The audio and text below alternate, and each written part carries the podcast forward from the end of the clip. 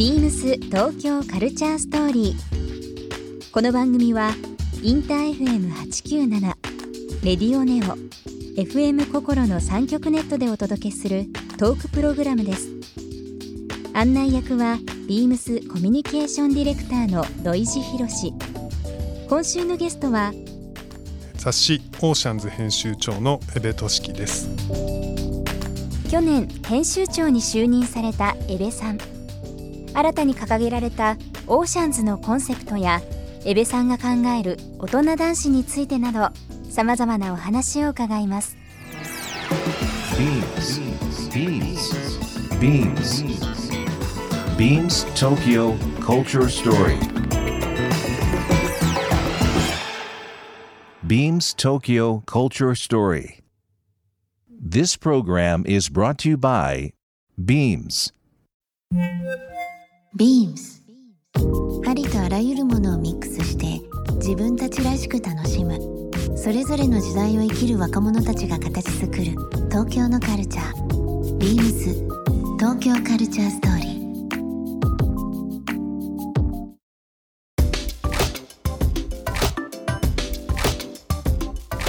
えー、部さんが編集長オーシャンズの編集長になられて、はい。えー、と今何年経ちますかね？えー、と昨年の5月に、えーまあ、編集長になりましたので。来月でもう1年ですね。そうですね。約1年ですかね、約1年、はい。まあ、いろんな形でこうアイデア振り絞ってされてたりとか したと思うんですけども、まあもともとはそのオーシャンズの副編集長をされていて今はい。編集長になられたということなんですがはい。もともとその雑誌自体に興味を持たれたりとか、うん。この出版社ではい。何か仕事をしていくというふうに思われたきっかけっていうのは何だったんですか？はい。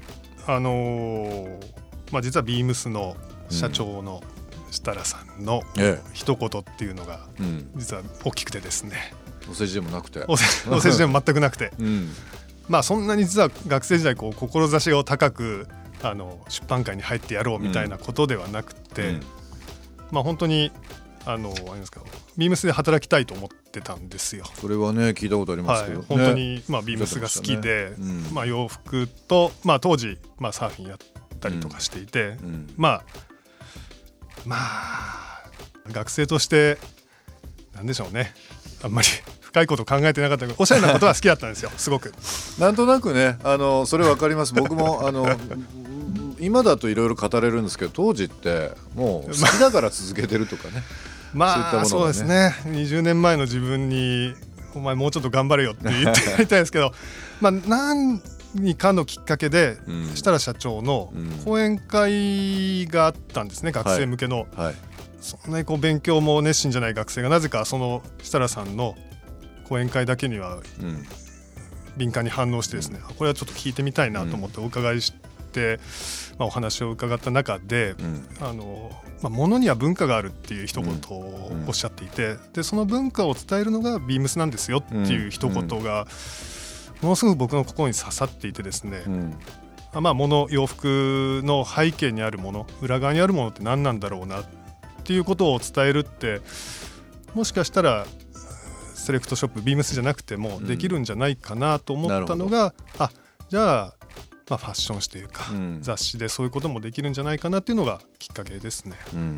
なんかこう今の言葉「ものには文化がある」なんかあのーすごくシンプルなんですけども結局それを、まあ、自分なりに消化して、はい。えー興味を持つかあとは、まあ、シェアというはい、人に伝えるという部分今本当に時代であの求められててまさにこの言葉がなんだろうなまあ人と人をつなぐようなことかなというふうにはね、思いますけどね。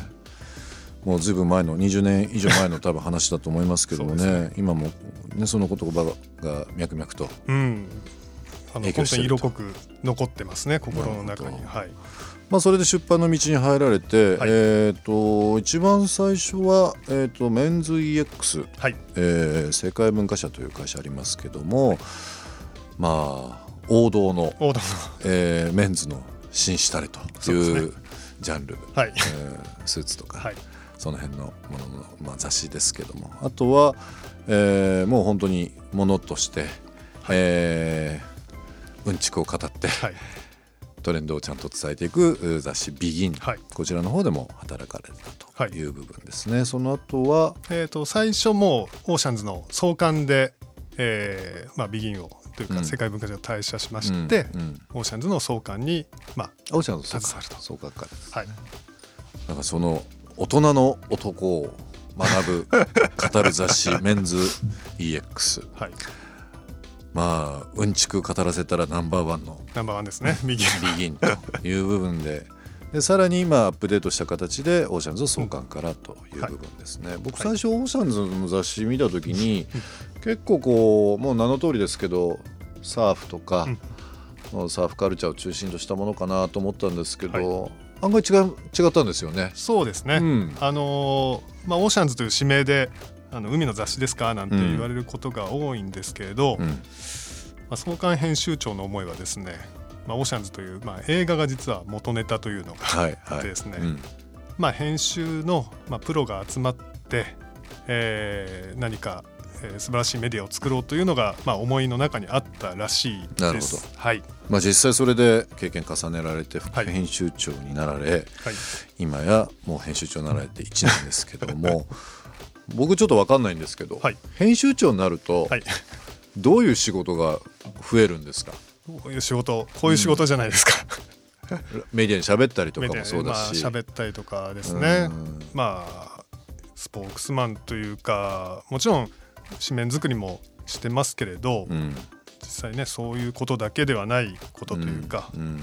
もう少しこう大きい広い仕事というかですね、うん。コンセプトワークであったりとか、まあ、雑誌の大きくこう目指す枝ぶりを示していくとか、うん。まあ、そんなことなのかなと思ってますけれどなかなかね1年では見つけ上げきれないですけど。十分十分面白い雑誌になってると思いますけどね。もっと面白くしたいです実際このあの、まあ、雑誌いろいろ会社によって、えー方向性とか考はい。え方違うかもしれませんけども、江部さんが考えられる編集長のお仕事、まあ、いくつか今その方向性を決められるっていうのもありましたけども、はい。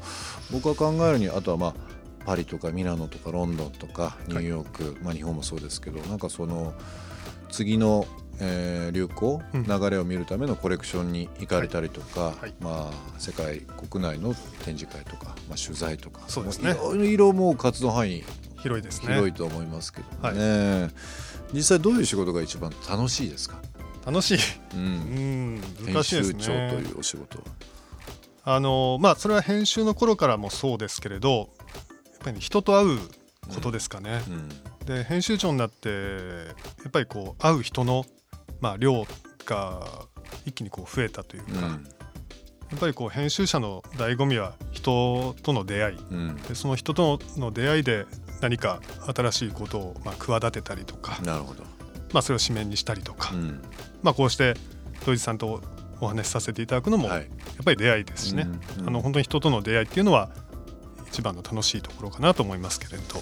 さっきの、まあ、うちの代表の言葉じゃないですけど、はいちょっとこう人に出会って面白いことを言われたり、うん。素敵な言葉もらったりだとかっていうのって一番こう学びにもなったりしますよね。ありますね。本当に嬉しい一言もあるしまあ本当に勉強になる一言もあるし、うん。まあ本当に人から言われる言葉うんっていうのは大きいし大切だなと思いますけどね。なるほど。はい、あの37.5歳というのがオーシャンズが掲げる、い、わゆるその、まあ、読者層でもあります、提案の年だと思うんですけど、はい。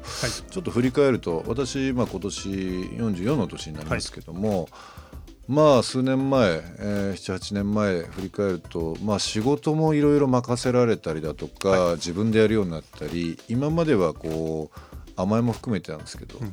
上司にいろいろあの引っ張っていただいててっていう部分がありますけどもちょうどそれぐらいの年っていうのが、まあ、部下もできたり、上司との仕事も増えたりなんかこうバランス的にも両方見ていかないといけないというか。でまあ人にもよりますけども家庭を持ったりだとかいろんな意味でこう生活環境のこの激変がある中で、改めてその大人なのか子供なのか分かんないですけど ちょっと考える年でもあったなっていうふうにはねすごい。思いますね。さにそうですね。オーシャンズの理想とする読者はまさにそそこなんじゃないかなと、うん。まあそこでもちろんこう生き方の部分もそうですし、うん。今土井さんおっしゃったご結婚されてとか、うん。えー人によってはじゃあお子さんが、はい。まあ、生まれてとか、いろいろライフステージが変わる中でうん自分がどういう世代というかね大人なのか子供なのかってまさにうん。ファッションも含めてですけそうどですね。うん。あの多分そのお仕事が変わると、じゃあスーツを着る機会も出てくるんじゃないかとか、うん。あり T シャツいい機会もあるんじゃないかとか、うん。うん。じゃあその中で振れ振り幅みたいなものとか、うん。っていうのを、まあ、オーシャンズではなんか表現したいなと思ってますけどね。ビームス東京カルチャーストーリー。ゲストにもプレゼントしました番組ステッカーをリスナー1名様にもプレゼント。ツイッターでインター FM897 のアカウントをフォロー。プレゼントツイートをリツイートするだけでご応募できます。また番組への感想は「ハッシュタグビームス897」「ハッシュタグビームス東京カルチャーストーリー」をつけてつぶやいてください。もう一度お聞きになりたい方はラジコラジオクラウドでチェックできますビームス東京カルチャーストーリー明日もお楽しみに Beams ビームス京都ショップスタッフの水口ゆきです。ビームス京都は藤井大丸の1階と2階に場所を移し、リニューアルオープンしました。1階はウィメンズ、2階はメンズアイテムを展開し、カジュアルウェアからドレスウェアまで幅広く取り揃えています。多彩な品揃えで毎日を楽しくするファッションを提案します。皆様のご来店心よりお待ちしています。Beams Tokyo Culture Story Beams Tokyo Culture Story.